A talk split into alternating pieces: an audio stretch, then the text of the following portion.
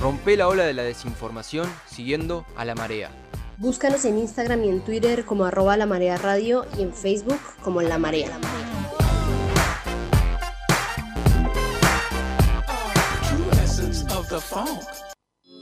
Estamos en Twitter, arroba futura 95.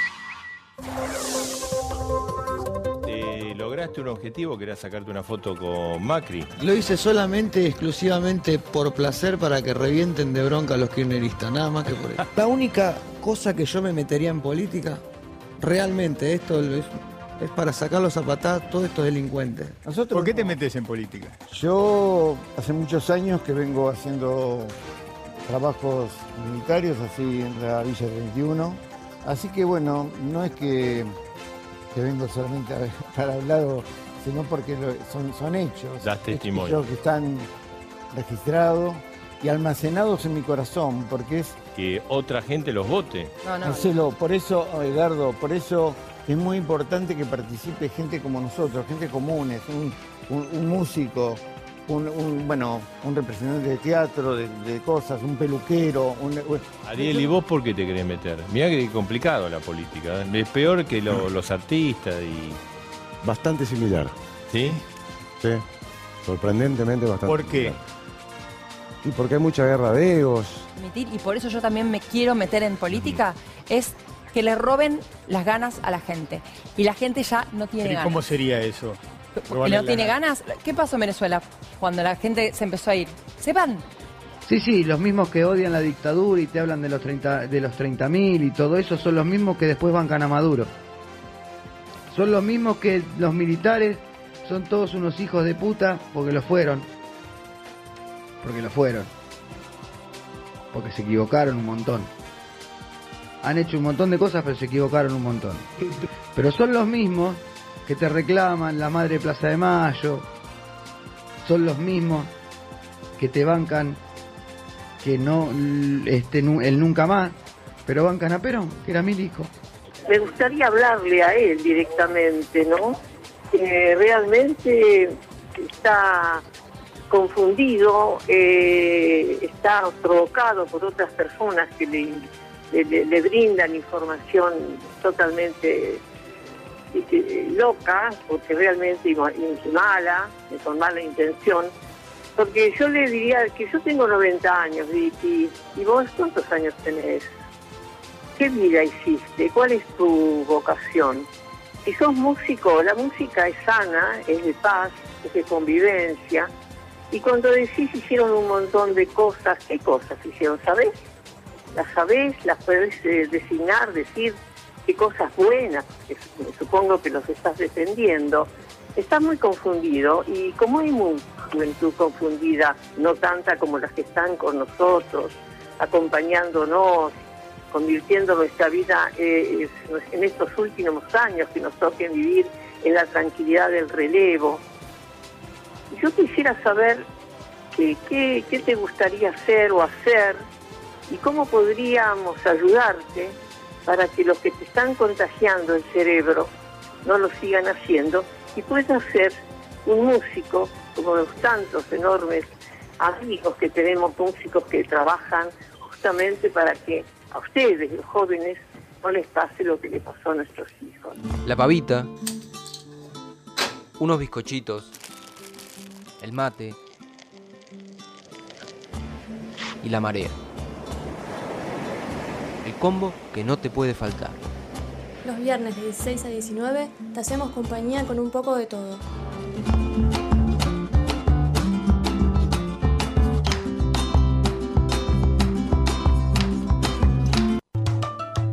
Pasábamos escuchando un informe que nos facilitaban las manos mágicas de Matías Marchi, a quien les, le agradecemos mucho, eh, porque era necesario y nos parecía importante traer a este espacio de radio estas voces. Claramente no coincidimos con lo que se fue planteando, salvo la fantástica respuesta que escuchamos sobre el final. Pero bueno, quizás para arrancar nos parecía interesante darle un espacio en la marea a este tema que me parece que es mucho más amplio eh, que solamente lo que estábamos escuchando en los sabios y que creo que también eh, veníamos con, con ganas de charlar bastante más profundo en relación a que, nada, hace un tiempo, por lo menos eso caracterizábamos, veníamos viendo eh, y veníamos charlando también en la mesa de la marea, cómo parece ser que de repente la farándula está autorizada y legitimada para hablar de política y de repente son espacios donde se discute la política, donde incluso no solo se crean sentidos, que eso es concreto y claro, sino que se habla eso muy eh, livianamente de un montón de cosas. Eh, en ese sentido yo vengo con mucha bronca con el DIPI, quiero decirlo en particular, porque después volvió a salir a contestar, eh, nada, como lo escuchábamos, minimizó bastante lo que fue la dictadura, de hecho dijo que habían hecho cosas buenas, después salió como arrepentido a decir que en realidad se refería a obras públicas, pero que, eh, pero que ¿Cuáles, igual... Sí, no, tampoco, tampoco las nombró eh, y esperaremos a, a que salga nuevamente a hacer lo que hace. Eh, pero bueno, me parece que es importante poner el ojo en estas cosas porque hablamos de un artista, hablamos de una persona que quizás le pueda llegar a mucha gente, a muchas juventudes, digo, que capaz que con su discurso eso tenga un gran poder de llegada y que es algo que no tenemos que permitir más. Lo veníamos charlando con el Mati antes, pero el negacionismo en los medios de comunicación es algo que no se puede seguir permitiendo y tenemos que seguir discutiéndolo. Sí, lo primero que me lleva a pensar este informe que pasábamos escuchando es, ahora que estamos cerca de las elecciones, este discurso que hay de la política de esta gente que tiene cero recorrido en ella, que nunca ha estado pisado. eh, porque la política no es solo la cuestión del electoral de ganar un, eh, un- de tener una banca, de tener un puesto, ustedes lo saben más que yo, que vienen haciendo política hace años desde la militancia, es recorrido, es ayuda, y esta gente que pareciera desde un capricho de decir, bueno, voy a ver un poco cómo es esto de, ir a una elección, y, sale desde un discurso eh, cero construido, desde pareciera hasta un, juego que tienen de meterse en la política sin tener bien claras sus ideas. Sí, yo creo que lo que hay con este personaje es un... eh, está envalentonado, lo envalentonaron que puede ser candidato, eh, es uno de los, eh, en términos de candidatos de esta, de esta bolsa eh, candidateable, de, de- de personajes que... Pensé que iba a decirle esta bolsa de gatos. Igual no hubiese quedado mal, perdón, pero. Bueno, podría hacerlo, eh, pero... No tienen la culpa los pero padres, sí son igual de todo esto. Claro. este- claro, no sé qué culpa tienen porque la verdad que el DIP es, es, es esta cosa de usar eh, los nombres de las mascotas, en este caso el nombre de los gatos, como, como peyorativo, ¿no? Eh, pero, pero lo que iba es que eh, es parte de esas expresiones de la derecha que junto por el cambio se anima a convocar, se anima a trabajar y que lo hemos visto. Digo, lo, Martiniano Molina siendo intendente de Quilmes. Son fenómenos que hay que empezar a problematizarlos. Digo, eh, eh, quienes hacen análisis eh, sociológico y demás hablan de que son los outsiders, ¿sí? porque son los que vienen de afuera de la política y son los que supuestamente se comen a, a la política tradicional o eso es eh, el fenómeno que van viendo en el mundo. Son todos de derecha.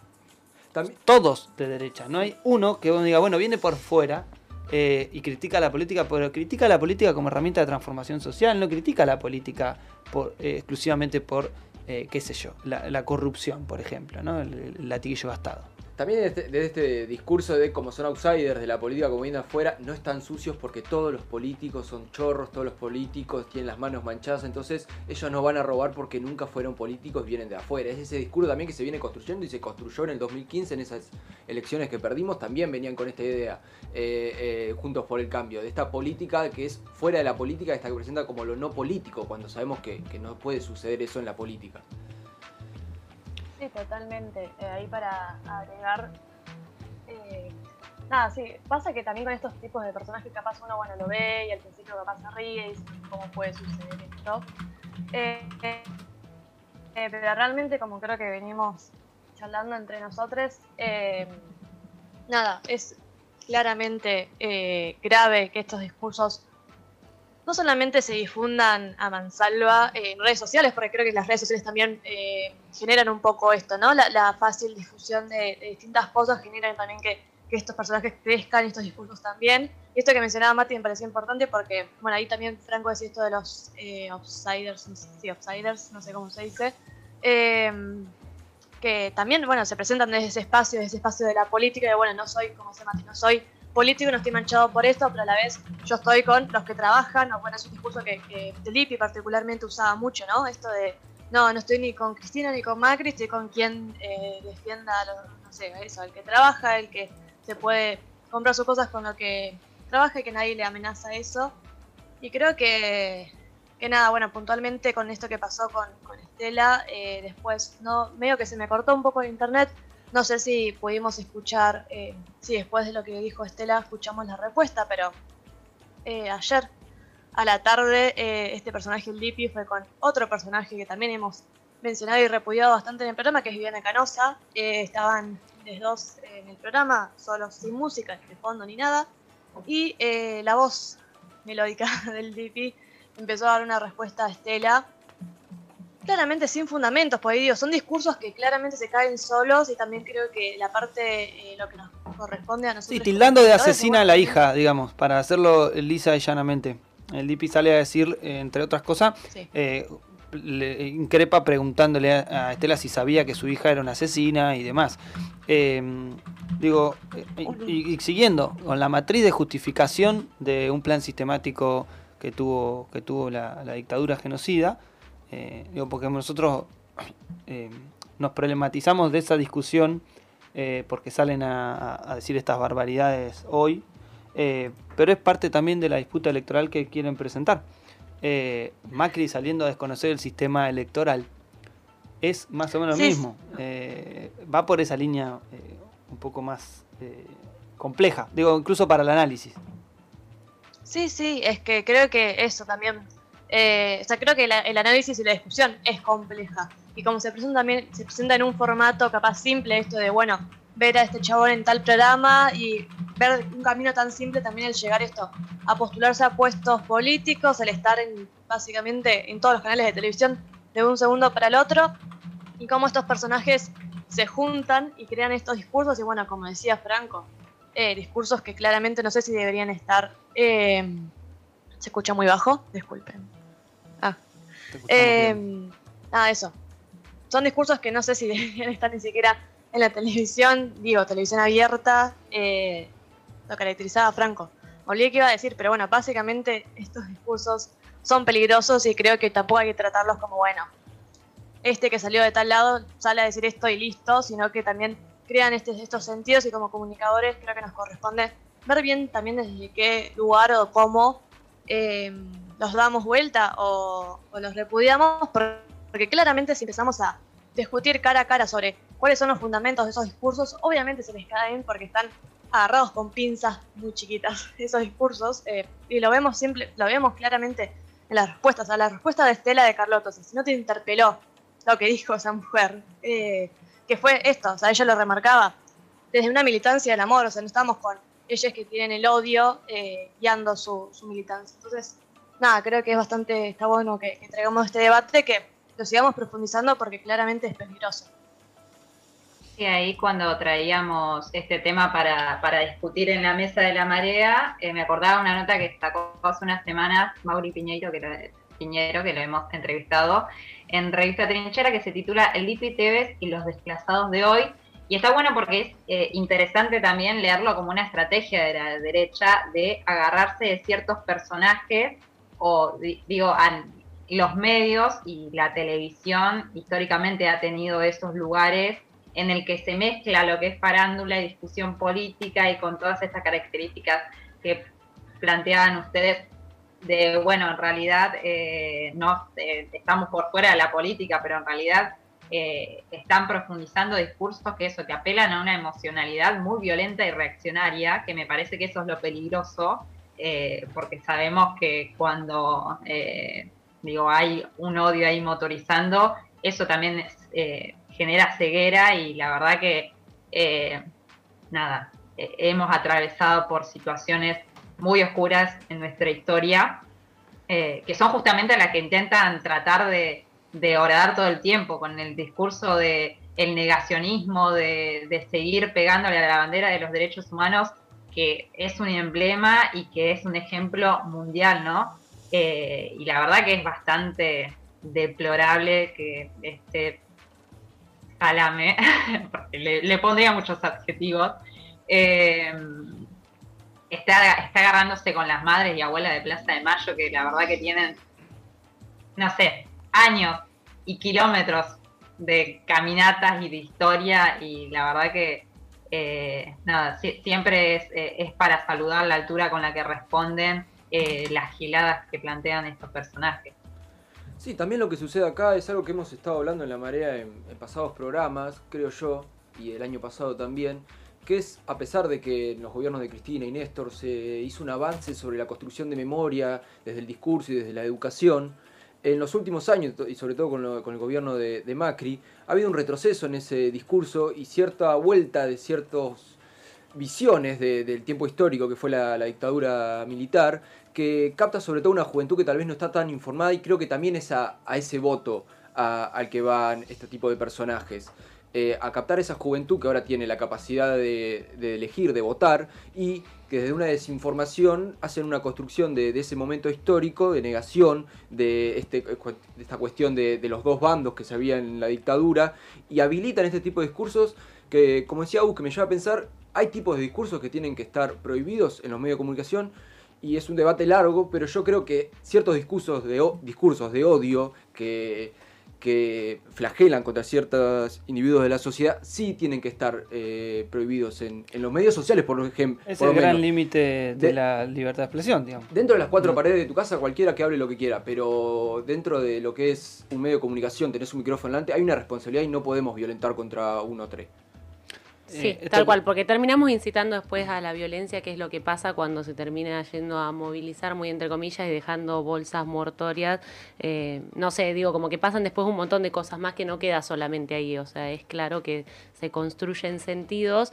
Eh, y me parecía interesante lo que traías también antes, Mati, en relación a o cómo llega esta gente a la política o cómo la concibe también o no, porque ahí está la diferencia y un poco se lo dice Estela de Carlotto cuando le dice, o sea, yo le preguntaría al Dipi si sabe lo que ser una abuela Plaza de Mayo, o sea, o cómo se llega o por qué se llega a creer en la política en pos de qué, que es esto, luchando como una herramienta de transformación muy distinto a verla como la beta esta donde te estás construyendo tu caminito personal, individual, esa es la política que no queremos, que es la misma que ellos supuestamente critican, esa es la que nosotros no vamos a construir también.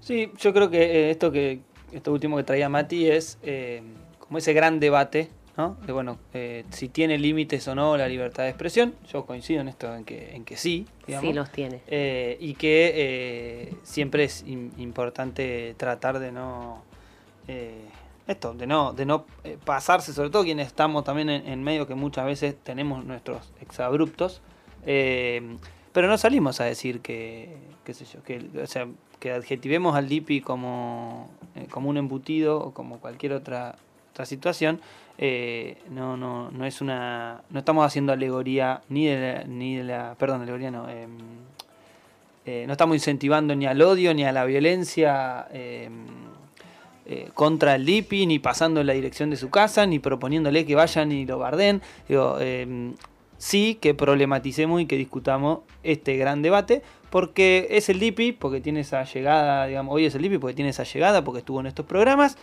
porque es un personaje mediático, pero después son, eh, recién May nombraba las bolsas mortuarias, bueno, eso es una fracción del PRO, es una fracción del principal partido opositor de la Argentina, y el tipo que sale a decir que, no, s- que, los jueces del código de la, de la Junta Nacional Electoral eh, son eh, parciales, fue el, el- el mismo expresidente de la Nación, Mauricio Macri. Entonces, estamos ante una derecha complicada, complicada en términos incluso de...